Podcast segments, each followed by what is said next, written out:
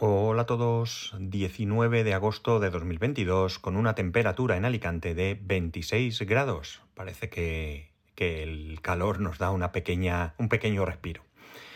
Bien, eh, ayer noche creo que fue, bajamos a la piscina mi hijo y yo antes de cenar y estuvimos allí un ratito y en un momento dado me gusta eh, porque mi hijo eh, no solamente juega con el ordenador y ve TikTok y hace TikTok y todo eso, que por cierto tiene canal de TikTok y le, encanta, eh, realmente él ve otras cosas y a veces que me comenta cosas que yo pues eh, tengo que de alguna manera aclararle.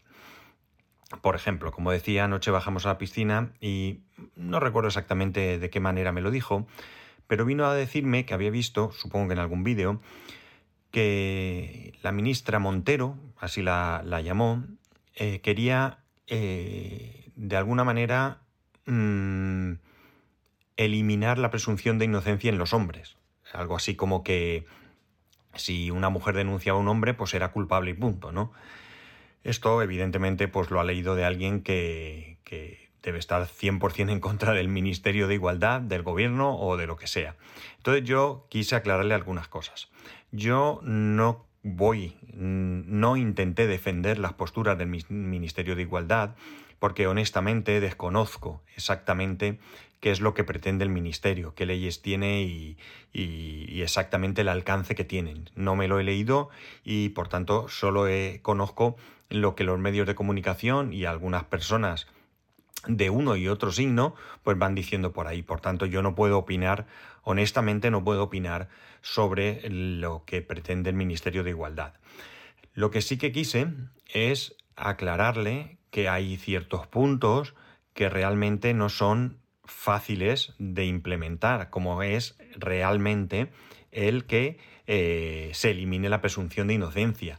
Eh, ya hay cosas que son eh, que están dictaminadas por nuestra Constitución y que más allá de que haya políticos, periodistas y gente civil como nosotros que podamos obviar esa presunción de inocencia, quiero creer que la inmensa mayoría de policías de cualquier cuerpo y, de jueces, evidentemente respetan ese, esa presunción de inocencia. Esto quiero tener ese convencimiento y así se lo quise trasladar a, mi hijo. La cuestión es que no vengo aquí a traeros ni la ley de igualdad ni ninguna de estas cosas, ¿no? Lo que quiero traeros aquí es la, a lo que nos enfrentamos los padres.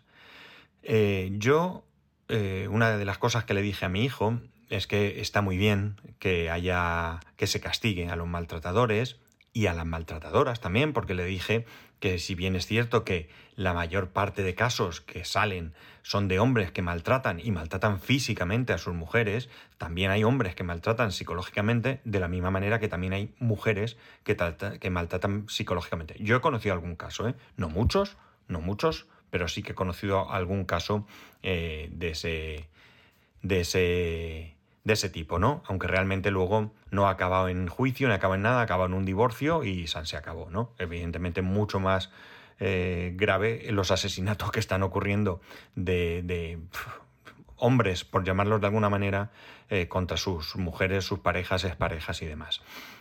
Entonces, yo, eh, después de hablar con él, de explicarle todo lo que yo creo con respecto a esto, pues eso me planteé ese reto que tenemos los padres.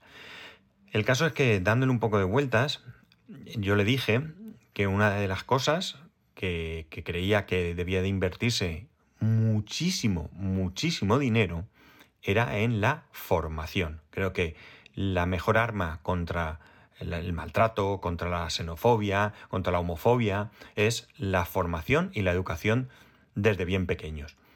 Está claro que algunos padres se van a oponer a que a mi hijo no le puedes decir que lo siento mucho, pero eso es algo que yo creo que sí que se lo podemos decir porque, vamos, como tengo el absoluto convencimiento de que eso es así, de que hay que respetar a todo el mundo, pues no tengo ningún problema en que ya hace tiempo viniera mi hijo porque en el cole le habían explicado que un cole eh, religioso, os lo recuerdo, eh, le dijeran que puede haber parejas de hombre y mujer, pero también puede haber parejas de hombre-hombre, de mujer-mujer, etcétera, etcétera. Y que él mismo por su propio eh, pensamiento, llegase a decir que básicamente, ¿vale? Desde su eh, edad, ¿vale?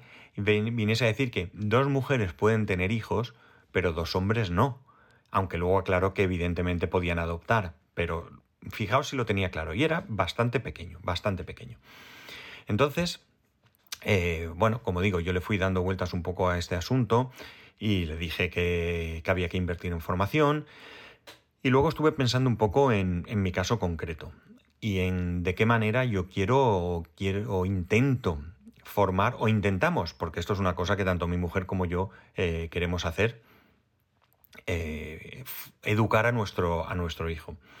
Yo, si miro hacia atrás y pienso en cómo era mi abuelo, al que conocí, pues era un señor al que yo quería muchísimo, pero que no puedo dejar de reconocer que tenía ese tinte machista de una persona de su edad, ¿no? Mi abuelo falleció en el año 75, eh, ya estaba jubilado y todo, con lo cual ya tenía una edad, pero él, bueno, pues para que os hagáis una idea, mi abuelo llegaba a casa de la calle y mi abuela iba, se arrodillaba y le quitaba los zapatos y le ponía las zapatillas. Y sé que mi abuelo y mi abuela se querían, ¿eh? No tiene nada que ver.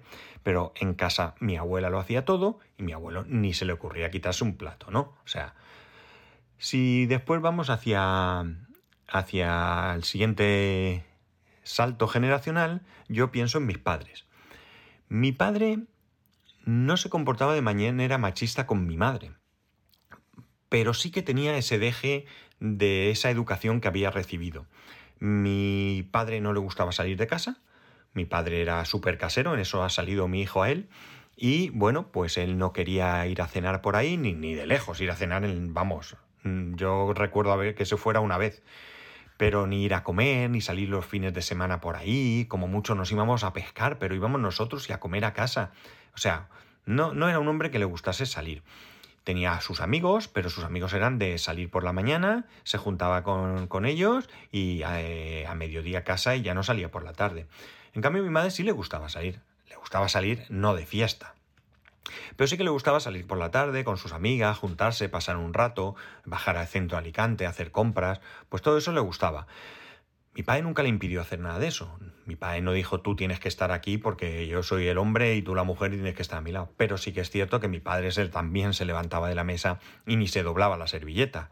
Mi padre, bueno, pues cuando mi madre enfermó sí que tuvo ahí un cambio de chip, no tuvo más remedio, se encargó él de la casa, se encargó no de limpiar, porque para eso ya iba otra persona, pero le hacía la comida a mi madre, le, bueno, en ese aspecto sí que es verdad que, fue un cambio bastante radical. Pero sí que tenía ciertas ideas, eh, no voy a decir de superioridad, ¿vale? Porque tampoco sería eso.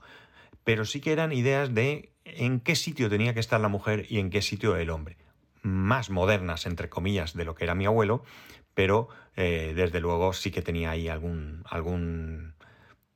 alguna de estas ideas, ¿no? Siguiente salto generacional, llego yo.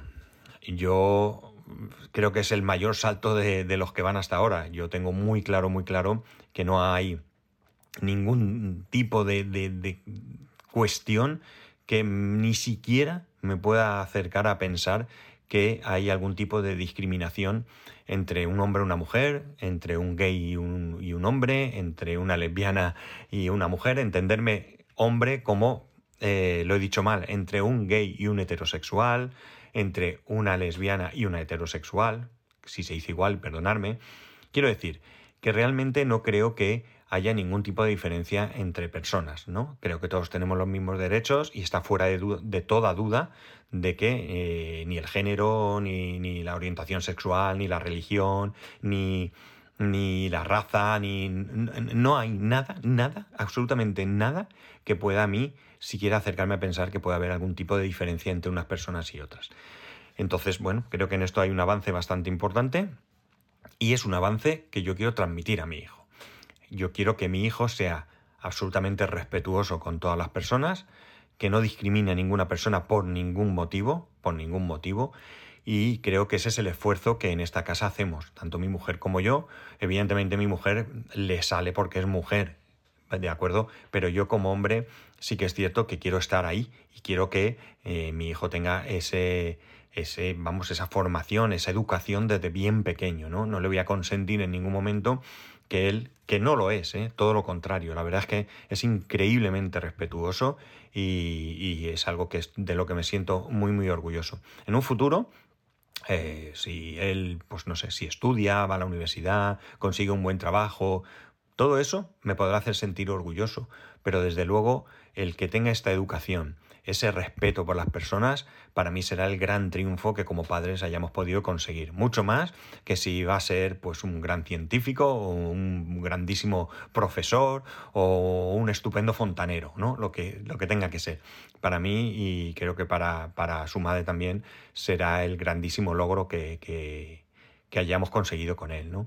De momento creo que vamos por buen camino, estoy bastante contento de los pensamientos que tiene, de las reacciones que tiene, de los comentarios que hace. Eh, muchas de las cosas que dice, pues las dice desde desconocimiento y, por ejemplo, me decía ayer que evidentemente no se puede saltar uno la presunción de inocencia, pero que si hay un hombre sospechoso, pues se le podía, por ejemplo, impedir salir de casa, ¿no? Como una especie de, de mm, no sabría cómo decir, ¿no? De, arresto domiciliario. Claro, yo le dije que es que realmente es un arresto. Estás privando la libertad a una persona de la que no se ha demostrado que puede ser claramente culpable, no se ha demostrado y que por tanto la situación es complicada. Yo le dije que era bastante, bastante complicada. No, no que, tuviese o no tuviese razón, sino simplemente que no era tan sencillo como esas cosas que a veces él ve y que no son fáciles de implementar por muchos motivos. Formación, amigos, formación y educación. Yo creo que es la mayor inversión que nadie puede hacer en esta vida y creo que tenemos la obligación como padres de, fomentar esa formación y esa educación. Espero que todos sean eh, en base al respeto, como digo, pero bueno, estas conversaciones que tengo con mi hijo a veces me hacen, me hacen caer en la cuenta de lo importante que es lo que nosotros tenemos que hacer ahí, ¿no? Y bueno, ya digo, yo creo que de manera inconsciente nosotros lo hacemos, alguna vez nos podemos equivocar, pero, pero desde luego yo le riño a veces cuando hace alguna cosa que me parece que podría entrar dentro de una falta de respeto, y pero él no se da cuenta, ¿vale? Eh, yo creo que formación, amigos. Es que, es que lo tengo tan, tan claro que no puedo deciros otra cosa. Así que nada, ahí está, esas conversaciones de, padre e se me hace muy mayor, se me hace muy mayor muy rápido. ¿Dónde está mi bebé? ¿Dónde está ese pequeño bebé con el que yo me acostaba en la terraza con los pies en alto, sin camiseta y él tumbado sobre mí, hecho boca abajo, chiquitín, chiquitín, ni un añito, meses? ¿Dónde está ese, ese bebé? La vida evoluciona y mientras sea para bien debemos estar contentos, ¿no? Aunque hay ahí un choque de, de, no sé, un, un, sí y un no. Por un lado, es evidente que él se haga mayor, que crezca, que madure, eh, es importante, es, es, el día a día, es, el, es la vida, pero por otro lado se me va mi nene y bueno, pues me da, me da un poquito de pena, ¿no? Pero bueno, amigos, os animo a que penséis un poco vosotros mismos en cómo lo estáis haciendo con vuestros hijos. Con esto no quiero decir que lo hagáis ni bien ni mal, eh, faltaría más.